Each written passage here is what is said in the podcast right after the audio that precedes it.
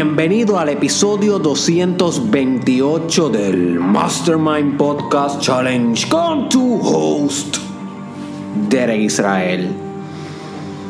Y hoy te quiero hablar sobre revolución. Revolución. Es importante que entiendas que en la vida y en todo lo que compone esta palabra,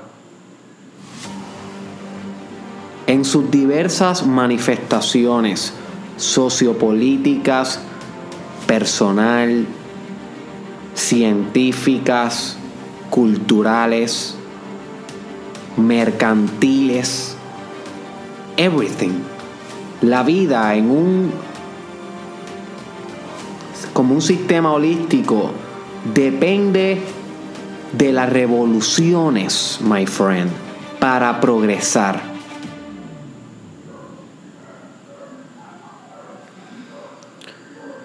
El ego, que esa identidad, ese artefacto psicológico que se apega a cualquier cosa que le sirva a su interés, por eso ahí viene la palabra egoísmo, que una palabra eh, describe esa palabra a alguien que solamente vela por su propio interés.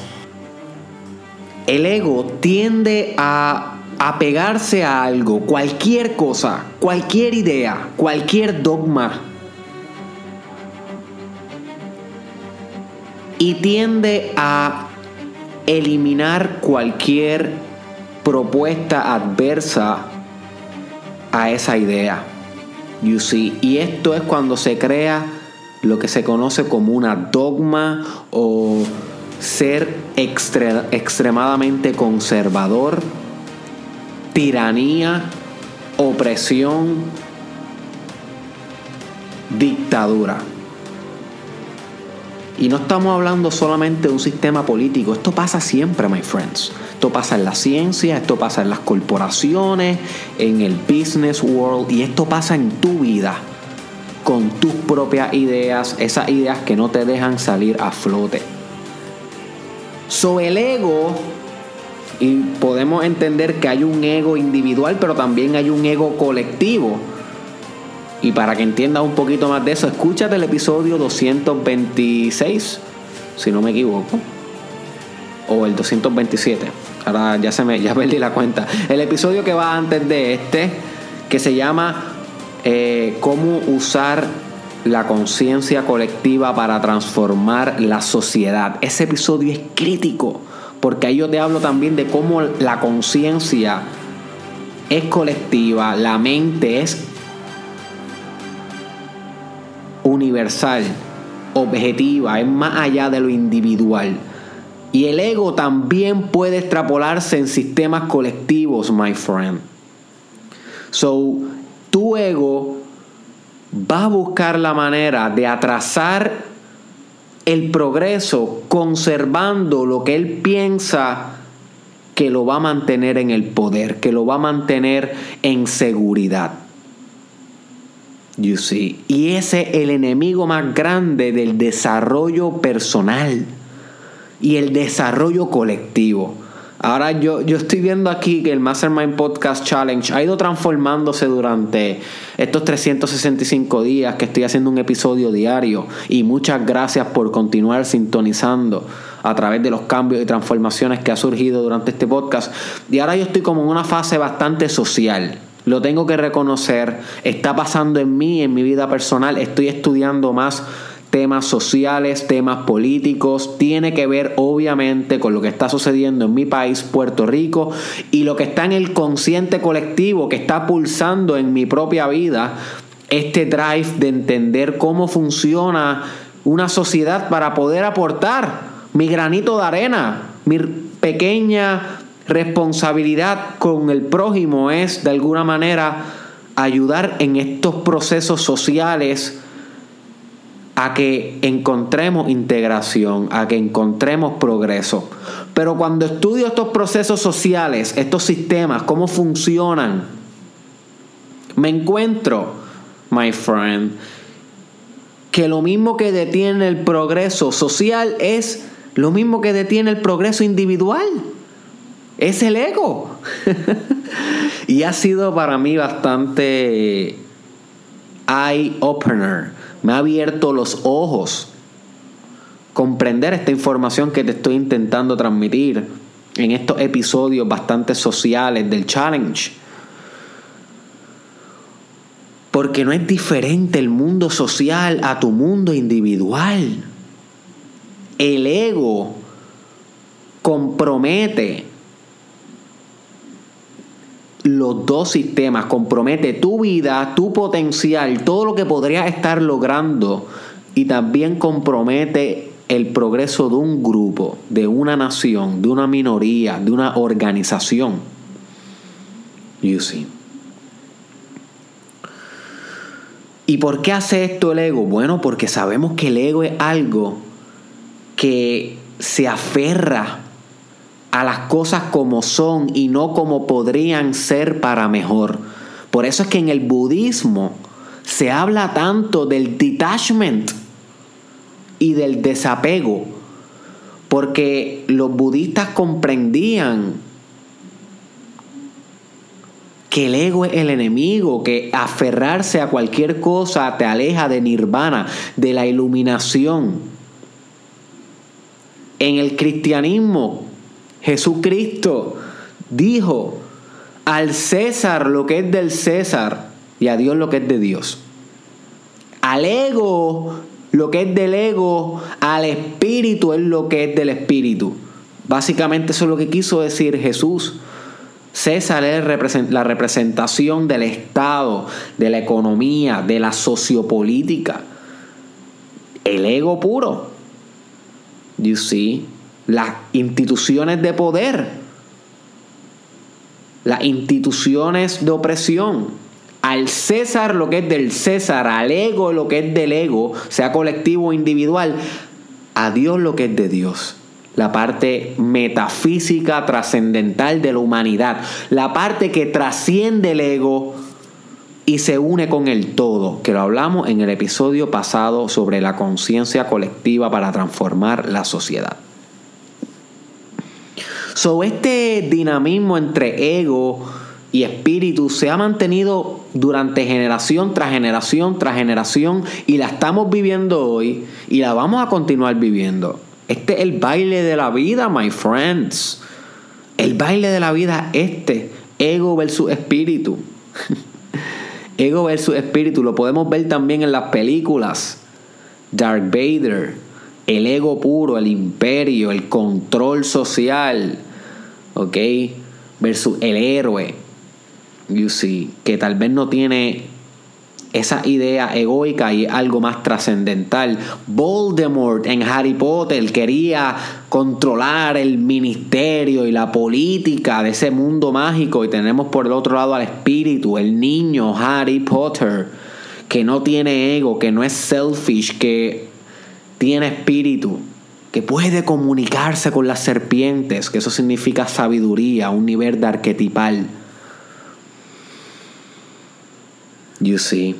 So, lo vemos en las películas, lo vemos en la mitología, lo vemos en las historietas, en los cómics. You see. Por eso es que siempre el héroe cuando trasciende en su historia, Iron Man, por ejemplo, trasciende en el momento que deja de pensar en, él y piensa en, en los demás. Ese es el momento donde trasciende el héroe, donde trasciende el ego. Y aquí estamos hablando de algo más individual. Iron Man, spoiler alert, by the way, como que si no has visto la última de Avengers, pues...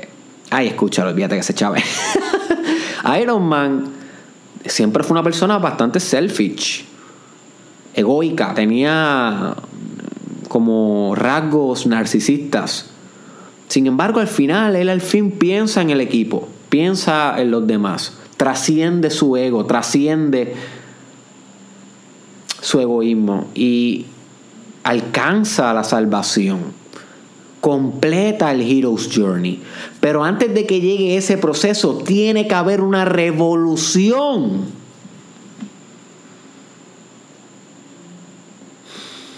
You see. Antes de que el ego sea destronado por el espíritu, tiene que haber una revolución. Voy a repetir esto porque esto es lo que quiero que te lleves de este challenge y que lo apliques en tu liderazgo, en tu vida personal, en lo que esté pasando en tu país, en lo que esté pasando en las organizaciones que lideres y lo que esté pasando en tu familia y en tu vida espiritual. My friend antes de que el ego sea destronado por el espíritu, tiene que haber una revolución. Y esta palabra revolución, a mí me gusta decirla a veces cuando estoy aquí haciendo mis discursos, revoluciona tu vida, por ejemplo. Pero yo nunca me había puesto a estudiar qué significa realmente una revolución. Y en estos días he estado estudiando bastante lo que significa y entiendo que para cualquier tipo de progreso se necesita este movimiento revolucionario para capitalizar. Porque el ego no se mueve. El ego se adhiere tanto y tanto y tanto a lo que es que no quiere ceder. Y si no cede, se tiene que entonces obligar a ceder. En nombre del progreso y del espíritu. You see.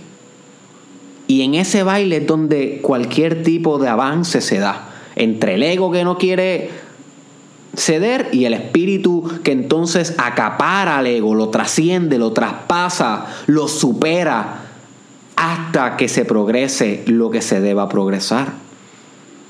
You see. ¿Y qué significa revolución? Revolución significa reformación, cambio, movimiento, cambiar un sistema por otro. ¿Ok? Revolución in a nutshell. Lo que significa es cambiar un sistema por otro. Y estos cambios en la revolución son abruptos, mayormente violentos. Y quiero hacer un paréntesis aquí. Yo no estoy hablando aquí de violencia. Yo estoy hablando de revolución.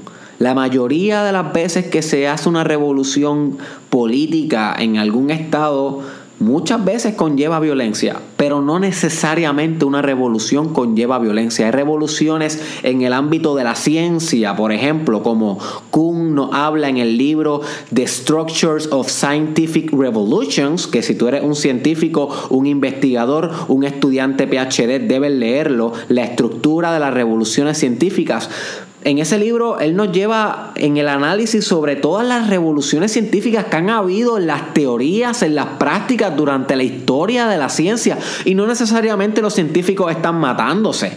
No se agreden, no son agresivos y sin embargo el proceso revolucionario se lleva a cabo.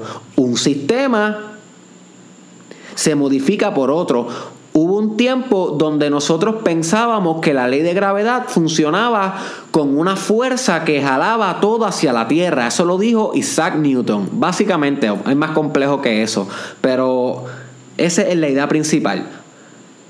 Pero Albert Einstein revolucionó dentro de la física esas ideas proponiendo con otra fórmula física matemática que la gravedad no funcionaba así, inclusive que la gravedad no está desligada del tiempo y del espacio. Eso es lo que se llama el Time Space Field, que eso es otro tema que yo no lo voy a estar tocando por ahora, pero créanme que en algún momento la física va a integrarse puramente con el desarrollo personal, así que stay tuned a Derek Israel, al Mastermind Podcast a todos los videos que vienen prontamente cuando vuelva sólido en las redes. Estoy en mi tiempo de reflexión. Porque no te puedes perder estas cosas que son esenciales y te voy a explotar la mente y te voy a cambiar la vida. Eso en el futuro.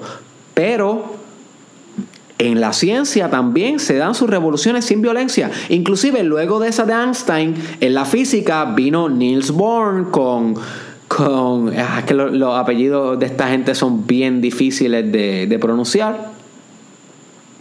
Y y crearon lo que se conoce como la física cuántica o quantum mechanics, que inclusive hasta algunas ideas de Einstein están por ahí. Y quantum mechanics revolucionó también dentro de la física.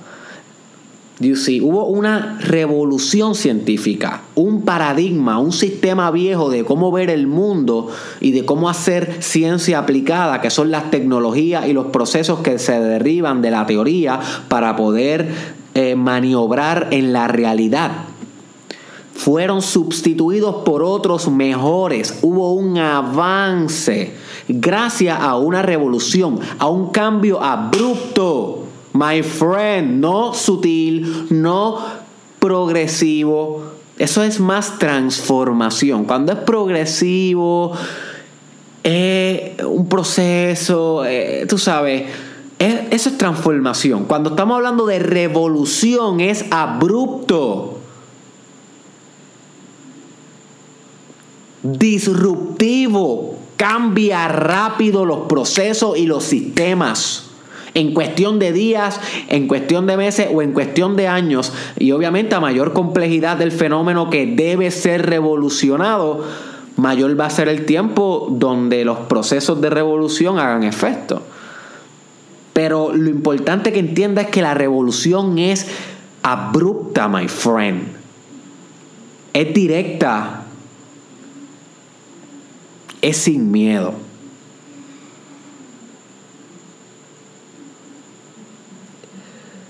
En el mercado vemos revoluciones todo el tiempo.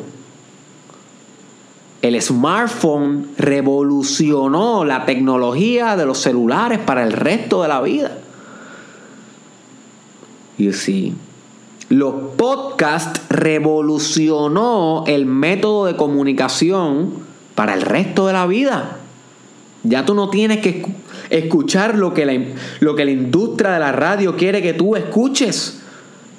Tú escuchas ahora el podcast porque es más individual, tú le das play o pausa o no hay comerciales entre medio y tú, tú sabes que te va a interesar lo que están hablando, no hay agendas políticas, bueno, la mayoría de ellos son de gente como tú o como yo, gente que está echando para adelante, no, no son agentes de estas grandes corporaciones del gobierno que vienen a utilizar los medios de comunicación para movilizar agendas políticas o para crear corrupción, confusión, difusión errónea de información. Sobre el podcast es una tecnología en el mercado de las comunicaciones revolucionaria. El Facebook revolucionó la socialización y el comercio. Otra cosa que revoluciona. Hay revoluciones en la espiritualidad. Los testigos de Jehová eh, revolucionaron el cristianismo reinterpretaron la Biblia entera, crearon su propia dogma, crearon sus propias creencias, crearon su propio culto con un líder y revolucionaron para el resto de la vida la manera en cómo entendemos el cristianismo. Y eso pasa con todas las otras subdivisiones del cristianismo, del budismo, del islam, del zen, del judaísmo, everything. La universidad fue una revolución en la educación y ahora los cursos online son otra revolución en la educación que van a colapsar a las instituciones universitarias en menos de 50 años, yo pronostico. Que las universidades ya no van a ser como se conocen hoy, porque ahora mismo tú coges los cursos online por gente independiente. Gente independiente que no te hacen perder el tiempo con cursos estúpidos y que te llevan directo al conocimiento práctico que tú necesitas. Esos son revoluciones, cambios abruptos, rápidos en los procesos, en un sistema por otro sistema que venga mejor. El reggaetón tuvo que revolucionarse y salió el trap. My Towers, Bad Bunny, todas estas personas, ellos no cantan reggaetón, ellos cantan trap. Diferente, una, una revolución dentro de un género musical, porque en el arte también hay revoluciones, está la revolución del renacimiento. la revolución del cubismo, la, la revolución del realismo, del hiperrealismo, la revolución de la novela, la revolución de las poesías. En el mundo del literario, every book estudia cualquier fenómeno, cualquier fenómeno espiritual, religioso, artístico, social, cultural, psicológico, si es psicológico, Freud revolucionó y después de Freud Jung revolucionó y después de Jung Skinner con el conductismo revolucionó y después de Skinner Bandura y después de Bandura eh, Seligman con el positivismo y después de y por ahí Jordan Peterson con convertirte en un psicólogo en las redes sociales y prontamente todo el mundo va a seguir revolucionando porque la revolución es orden, la revolución es progreso, la revolución es demanda, la revolución es hecho, es un modus operandi. La revolución es un modus operandi. Siempre que el ego no quiera moverse y ceder, se debe revolucionar ante él y capitalizar del proceso. No con violencia, sino con inteligencia. Y claro que hay mucha gente que ha hecho revoluciones armadas, como la Revolución Francesa, la Revolución Rusia, Revolución Norteamericana, el Grito del Aire en Puerto Rico, eh, la independencia de Cuba, claro. Siempre han habido revoluciones armadas, pero no todas tienen que ser así. Hay revoluciones intelectuales, espirituales. Hay revoluciones que se hacen en silencio. You see.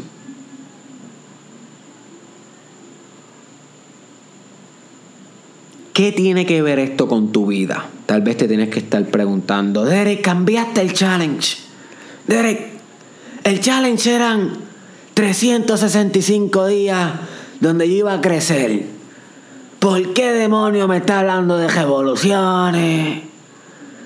Dame meditaciones, dame quotes. dame, dame, dame libro. Well, esto tiene todo que ver con tu vida, my friend. Todo. Esto es mucho más allá que mero desarrollo personal simplista en tu vida individual. Estamos hablando de un desarrollo personal universal. Universal. Tú tienes que hacer revoluciones en tu vida. Y tú tienes que revolucionar tu industria. Y tú también tienes que apoyar a una nación cuando se harta de la opresión o a una organización cuando se harta de la humillación y tú también tienes que apoyar a una industria cuando se harta de la mediocridad y quiere revolucionar. No le puedes tener miedo a generar, accionar cambio abrupto cuando se deba hacer, porque es ahí es donde se definen los líderes. George Washington Pedro Albizu Campos, Martin Luther King, eh, Andrew the Great, you see, Mahatma Gandhi, todos ellos, Marilyn Monroe, todas esas personas, de alguna manera, en diferentes industrias, fueron líderes de revolución. No tuvieron miedo. Y ahí es donde entra el desarrollo personal. Porque tú tienes que eliminar, purgar el miedo a revolución, el miedo a revolucionar tanto los procesos de tu vida que necesitan reformación como los procesos colectivos que lo ameritan. Siempre que hay una revolución hay un nuevo orden y esto es importante que lo sepa. Hay un nuevo orden. En tu vida tal vez tú tienes ciertos hábitos, ciertas conductas que tú sabes, my friend, que no te están llevando a donde tú quieres estar Y después culpas que el challenge no funciona o que los libros que estás leyendo no funcionan. No, no, no, no es que no funcionan. Es que no has revolucionado los procesos y sistemas que están amarrándote a la mediocridad. ¿Por qué no empiezas con cambiar abrupto? Eso, abrupto, my friend, con mano firme lo que tú sabes que tienes que cambiar. Tal vez hacer ejercicio, fuck la vagancia, bro, sister, my friend, maybe es ese. Revoluciona, no sigas vago. ¿Qué motivación necesita más que una revolución? Eh, no, después de una revolución de parte de ti, con tu espíritu trascendiendo la mediocridad a la cual estás apegado hoy no necesitas motivación para sostener porque el cambio es constitucional. El cambio es fundamental, espiritual. Siempre después de una revolución hay, una, hay un cambio en la constitución, en ese sistema de reglas por la cual se rige una vida o un grupo. Y tú te riges por unas reglas que se llaman tus hábitos, tus estándares. Lo que permite y lo que no permite, tus valores. Y ese conglomerado de esa constitución de tu vida. ¿Es la que te mantiene atascado o la que te está llevando hacia donde tú quieres estar? Una de dos, ese es tu impulso o tu sepulcro. Y yo te estoy pidiendo que aquí en medio del challenge haga una fucking revolución en tu vida y derroques a todos esos sistemas y procesos, pensamientos, emociones, conductas, hábitos, actitudes que tú sabes, my friend, que no te están sirviendo para lograr quien tú puedes ser. Yo te estoy pidiendo que los cambies abruptamente revolución en tu vida. Cambia amistades, corta conexiones, corta asociaciones. Abrupto, my friend. Si no haces ejercicio, empieza a hacer ejercicio mañana abrupto, un régimen, una estructura fuerte, no poco a poco, abrupto. Si le tienes miedo a mudarte de país, múdate mañana, abrupto. Si tienes miedo a salir solo, a viajar solo, mañana es tremendo día para que con los ahorros que tienes compres abrupta y revolucionariamente un pasaje para China, para Alaska, para Tailandia, para África, para Argentina, para donde sea que te aterre ir y vayas.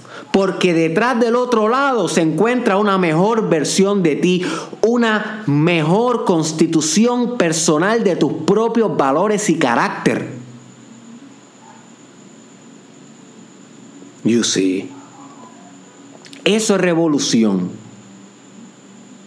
Si estás en una organización que sabes que están haciendo las cosas mal, sea de con fines de lucro o sin fines de lucro, no te quedes callado, no seas sumiso, revoluciona desde adentro. Literalmente cambia abruptamente los procesos y sistemas por mejores procesos y sistemas. Y para eso tienes que ser líder líder de tu propia vida y líder para inspirar a los demás a generar cambios sociales. You see. Pero algo bien importante que quiero que comprendas es que cuando hay aires de revolución, nos enfocamos mucho en la acción y poco en la solución. Y yo no quiero que tú caigas en esta trampa queremos eh, enfocarnos en el problema, en arrancar el, el problema de raíz abruptamente, disruptivamente, pero no nos sentamos a pensar y a reflexionar una vez, ¿qué pasa una vez nosotros hayamos logrado esa revolución? ¿Qué queda? ¿Cuál es el next step? ¿Cuál es el próximo plan? ¿Cuál es la meta teleológicamente orientada hacia el futuro, hacia el porvenir, hacia la prosperidad y la abundancia de porvenir? So, cuando estés revolucionando en donde quiera que vayas a revolucionar ahora en adelante como un líder, my friend, que eso es lo que estamos creando en el Mastermind Podcast Challenge. Concéntrate además de en el proceso revolucionario. Concéntrate en la solución. ¿Cuáles son las iniciativas? ¿Cuáles son los nuevos hábitos? ¿Cuáles son las nuevas condiciones? reglas, cuál es la nueva constitución por la cual se va a regir tu vida o la de la organización a la cual perteneces, que va de alguna manera u otra a mejorar esos procesos y sistemas. Porque ¿para qué queremos revolucionar para empeorar? Eso sería una desfachatez al principio de la eficiencia, que el principio de la eficiencia lo que te dice es que queremos lograr más con menos. Pero entonces si acometemos la acción de una revolución para no lograr avance, entonces acometimos acción sin ningún tipo de beneficio, lo cual pusimos patada arriba al principio de ser eficientes, fuimos brutos. No hay otra palabra para no hay otra palabra para eso es como literalmente querer entrenar para mejorar tus tiros al canasto en baloncesto y tirabas 200 tiros antes y ahora te pones a tirar 1000. Pero de la nada, antes metías, cuando tirabas 200, metías 60 de ellos y cuando tiras 1000 empiezas a meter 25 de ellos. Entonces no está funcionando. Aumentaste la actividad, revolucionaste tu práctica abruptamente. Pero si no hay soluciones, si no están metiéndose esos canastos, well, hay algo que entonces tienes que volver a reflexionar de tu desempeño, de tu aproximación revolucionaria hacia ese proceso o sistema en particular que tú genuinamente, sin ego, quieres ayudar a progresar. You see. So que este es un llamado a que sí, que te vuelvas un revolucionario de la vida. No de algo en particular, no tienes que usar violencia, pero sí tienes que tener la esencia revolucionaria en ti. Sí tienes que empezar a cultivar el coraje en ti, coraje, esa fuerza de voluntad de hacer ante el miedo, ante la duda, como quiera actuar, porque eso es justicia, my friend, eso es eso es voluntad, eso es derecho, eso es fortaleza, eso es vigor. Eso es espíritu.